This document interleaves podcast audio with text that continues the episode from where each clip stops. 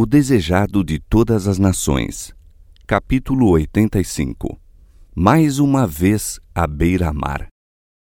Jesus indicara aos discípulos um encontro na Galiléia.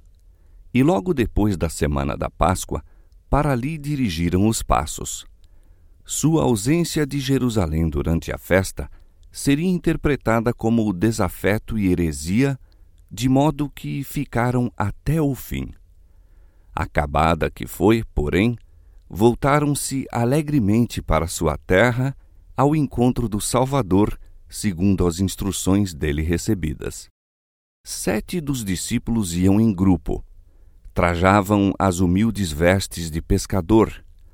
Eram pobres em bens do mundo, mas ricos no conhecimento e observância da verdade, o que, à vista do céu, os colocava na mais alta posição como mestres.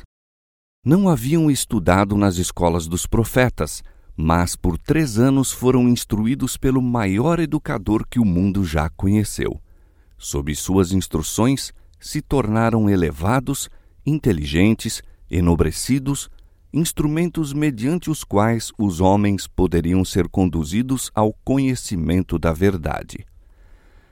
Grande parte do tempo do ministério de Cristo fora passado próximo ao mar da Galiléia. Ao se reunirem os discípulos num lugar onde parecia que não haviam de ser perturbados, acharam-se rodeados de recordações de Jesus e de suas poderosas obras. Nesse mar, quando o coração deles estava cheio de terror e a terrível tempestade os precipitava para a destruição, caminhara Jesus por cima das ondas a fim de os livrar. Ali fora a tempestade acalmada à sua voz. Ao alcance da vista estava a praia em que mais de dez mil pessoas foram alimentadas com alguns pães e uns peixinhos. Não muito distante estava Cafarnaum, testemunha de tantos milagres. E ao espraiarem os discípulos o olhar por todo esse cenário, enchia-se-lhes a mente de palavras e atos do Salvador. A tarde estava agradável e Pedro, que ainda sentia muito de seu antigo amor por barcos e pesca, propôs que se fizessem ao mar e atirassem as redes. Todos se prontificaram a seguir-lhe o exemplo. Estavam necessitados de alimento e de roupa o que seria suprido com o resultado de uma bem-sucedida noite de pesca. Assim se afastaram nos botes, mas nada apanharam. Toda noite labutaram, mas sem resultado. Durante fatigantes horas, falaram sobre o Senhor ausente e relembraram os admiráveis acontecimentos que presenciaram em seu ministério à beira-mar. Interrogaram-se quanto ao próprio futuro e se entristeceram ante as perspectivas. Todo esse tempo, um solitário observador na praia os acompanhava com a vista, ao passo que ele próprio se achava invisível. Por fim, raiou a manhã. O barco estava apenas a pouca distância da terra e os discípulos viram de pé, na praia, um estranho que os abordou com a pergunta: Filhos, tendes alguma coisa de comer? Quando responderam não, ele lhes disse: Lançai a rede para a banda direita do barco e achareis. Lançaram-na, pois, e já não a podiam tirar pela multidão dos peixes. João reconheceu o estranho e exclamou para Pedro: É o Senhor. Pedro ficou tão arrebatado, tão alegre, que em sua ansiedade se lançou à água e dentro em pouco se encontrou ao lado do Mestre. Os outros discípulos vieram no bote, puxando a rede com os peixes. Logo que desceram para a terra, viram ali brasas e um peixe posto em cima e pão. Estavam demasiado surpresos para perguntar de onde viera o fogo e a comida. Disse-lhes Jesus: Trazei dois peixes que agora apanhastes. Pedro correu para a rede que ele lançara e ajudou os irmãos a arrastá-la para a praia. Depois de tudo pronto, Jesus convidou os discípulos para comer. Partiu o alimento e o dividiu entre eles, sendo conhecido e reconhecido por todos os sete. O milagre feito na encosta da montanha para alimentar os cinco mil acudiu-lhes à memória, mas estavam tomados de misterioso respeito e em silêncio contemplavam o Salvador ressuscitado.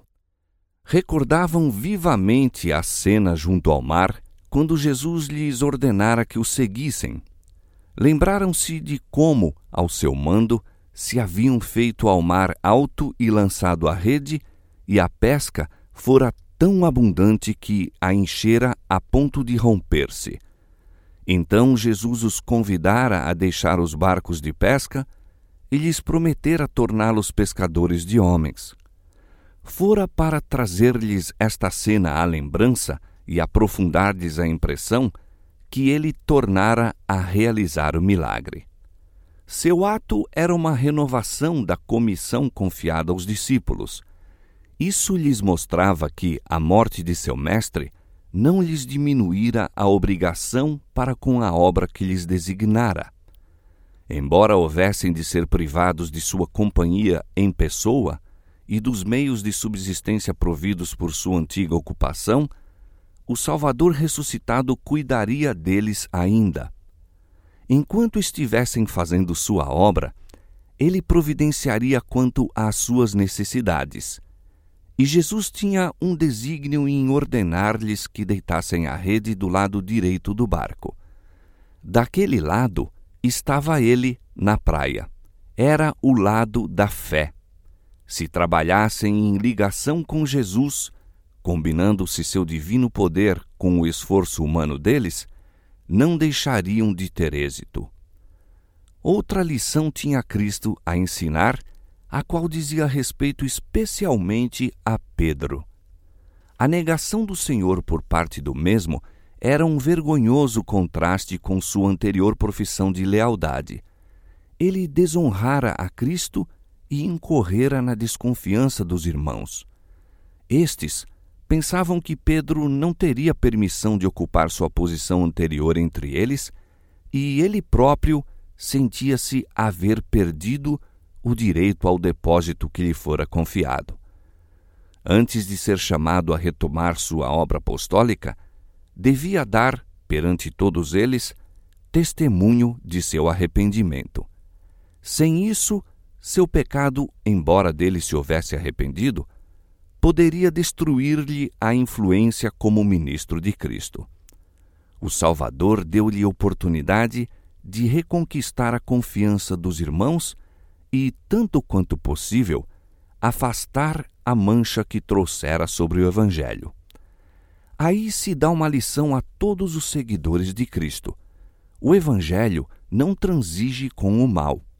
Não pode desculpar o pecado. Os pecados secretos devem, em segredo, ser confessados a Deus, mas o pecado público requer pública confissão. A vergonha do discípulo de Cristo é lançada sobre Cristo. Faz com que Satanás triunfe e tropecem as almas vacilantes. Dando provas de arrependimento, deve o discípulo remover o vitupério tanto quanto esteja ao seu alcance. Enquanto Cristo e os discípulos comiam juntos à beira-mar, perguntou o Salvador a Pedro, referindo-se a seus irmãos: Simão, filho de Jonas, amas-me mais do que estes? Pedro declarara: Ainda que todos se escandalizem em ti, eu nunca me escandalizarei. Agora, porém, ele se deu mais verdadeira estimação. Sim, Senhor, tu sabes que te amo, disse. Nenhuma veemente afirmação de que seu amor é maior que o dos irmãos. Não exprime a própria opinião quanto à dedicação que tem. Apela para aquele que lê todos os motivos do coração, a fim de que julgue sua sinceridade. Tu sabes que te amo. E Jesus lhe recomenda: apacenta os meus cordeiros. De novo aplicou Jesus a prova a Pedro, repetindo as palavras anteriores: Simão, filho de Jonas, amas-me? Desta vez, não perguntou a Pedro se o amava mais do que seus irmãos.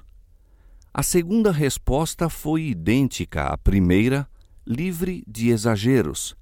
Sim, Senhor, tu sabes que te amo. Jesus lhe disse: Apacenta as minhas ovelhas. Uma vez mais, o Salvador fez a probante pergunta: Simão, filho de Jonas, amas-me?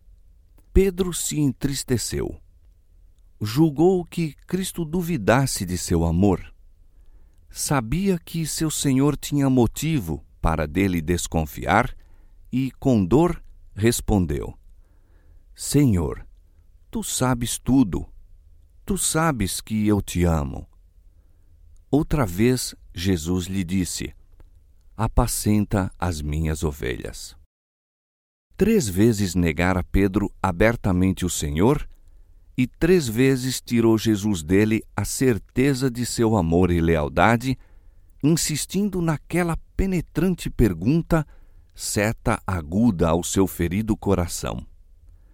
Jesus revelou perante os discípulos reunidos a profundeza do arrependimento de Pedro e mostrou quão completamente humilhado se achava o discípulo outrora jactancioso.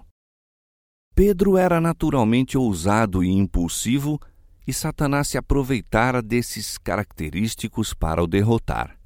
Mesmo antes da queda de Pedro, Jesus lhe dissera: Satanás vos pediu para ir andar como trigo, mas eu roguei por ti para que a tua fé não desfaleça. E tu, quando te converteres, confirma teus irmãos. Chegara então esse tempo e era evidente a transformação de Pedro. As incisivas, probantes perguntas do Senhor não provocaram réplica ousada, presunçosa, e, em virtude de sua humilhação e arrependimento, Pedro estava mais bem preparado do que nunca para agir como pastor junto ao rebanho. A primeira obra que Cristo confiara a Pedro, ao restaurá-lo ao ministério, foi apacentar os cordeiros. Era essa uma tarefa em que Pedro pouca experiência tinha. Requeria grande cuidado e ternura muita paciência e perseverança. Ela o chamava a servir aos mais novos na fé, a ensinar os ignorantes, a abrir-lhes as Escrituras e a educá-los para utilidade no serviço de Cristo. Até então, Pedro não estava apto para fazer isso, nem mesmo para compreender a importância desse trabalho. Mas esta foi a obra a que Cristo então o chamou para isso o preparar a sua própria experiência de sofrimento e arrependimento. Antes de sua queda, Pedro estava sempre falando desavisadamente, levado pelo impulso do momento. Sempre pronto a corrigir os outros, exprimia os próprios pensamentos antes de ter ideia clara a respeito de si mesmo ou do que ia dizer. O Pedro convertido, porém, era bem diverso. Conservava o antigo fervor, mas a graça de Cristo lhe regulava o zelo. Não mais era impetuoso, confiante em si mesmo, presumido, mas calmo, dominado e dócil. Podia então alimentar tanto os cordeiros como as ovelhas do rebanho de Cristo. A maneira de o Salvador proceder para com Pedro encerrava uma lição para ele e para seus irmãos. Ensinava-lhes a tratar o transgressor com paciência, simpatia e amor pleno de perdão. Embora Pedro houvesse negado a seu Senhor, o amor que ele lhe tinha nunca esmoreceu. Amor assim deve o subpastor sentir pelas ovelhas e cordeiros confiados ao seu cuidado. Lembrando sua própria fraqueza e fracasso, Pedro devia tratar com o rebanho tão ternamente como fizera Cristo com ele. A pergunta dirigida a Pedro por Cristo era significativa. Ele mencionou apenas uma condição de discipulado e serviço. Amas-me, disse ele. É esta a qualificação essencial. Ainda que Pedro possuísse todas as outras, sem o amor de Cristo, não podia ser um fiel pastor do rebanho do Senhor. Conhecimento, liberalidade, eloquência, gratidão e zelo são todos auxiliares na boa obra, mas sem o amor de Jesus no coração, a obra do ministro cristão é um fracasso. Jesus caminhava sozinho com Pedro, pois havia alguma coisa que lhe desejava comunicar a ele só. Antes de sua morte, tinha-lhe dito: Para onde eu vou, não podes agora seguir-me, mas depois me seguirás. A isso replicara Pedro: Por que não posso seguir-te agora? Por ti darei a minha vida. Ao falar assim, mal sabia a que alturas e profundidades o havia Cristo de conduzir. Pedro fracassara ao sobrevir à prova, mas outra vez lhe seria dado o ensejo de demonstrar seu amor por Cristo. A fim de que se fortalecesse para a prova suprema de sua fé, o Salvador desvendou-lhe o seu futuro. Disse-lhe que, depois de viver vida de utilidade, quando os anos se fizessem sentir em suas forças, haveria então realmente de seguir a seu Senhor. Jesus disse: quando eras mais moço, te cingias a ti mesmo e andavas por onde querias. Mas quando já fores velho, estenderás as tuas mãos, e outro te cingirá e te levará para onde tu não queiras. E disse isto, significando com que morte havia ele de glorificar a Deus. Assim deu Jesus a conhecer a Pedro a própria maneira de sua morte. Predisse mesmo o estender de suas mãos sobre a cruz. Outra vez disse ao discípulo: Segue-me. Pedro não ficou desanimado pela revelação. Estava pronto a sofrer qualquer espécie de morte por seu Senhor. Até então, Pedro conhecera Cristo segundo a carne como muitos o conhecem hoje. Mas não mais deveria estar assim limitado. Não o conhecia como antes em sua convivência com ele na humanidade. Amara-o como homem, como mestre enviado pelo céu. Amava-o agora como Deus. Estivera a aprender a lição de que para ele Cristo era tudo em todos agora estava preparado para partilhar da missão de seu Senhor, missão de sacrifício. Quando afinal o levaram à cruz, foi por solicitação sua crucificado de cabeça para baixo. Julgava demasiada honra sofrer pela mesma maneira que seu mestre.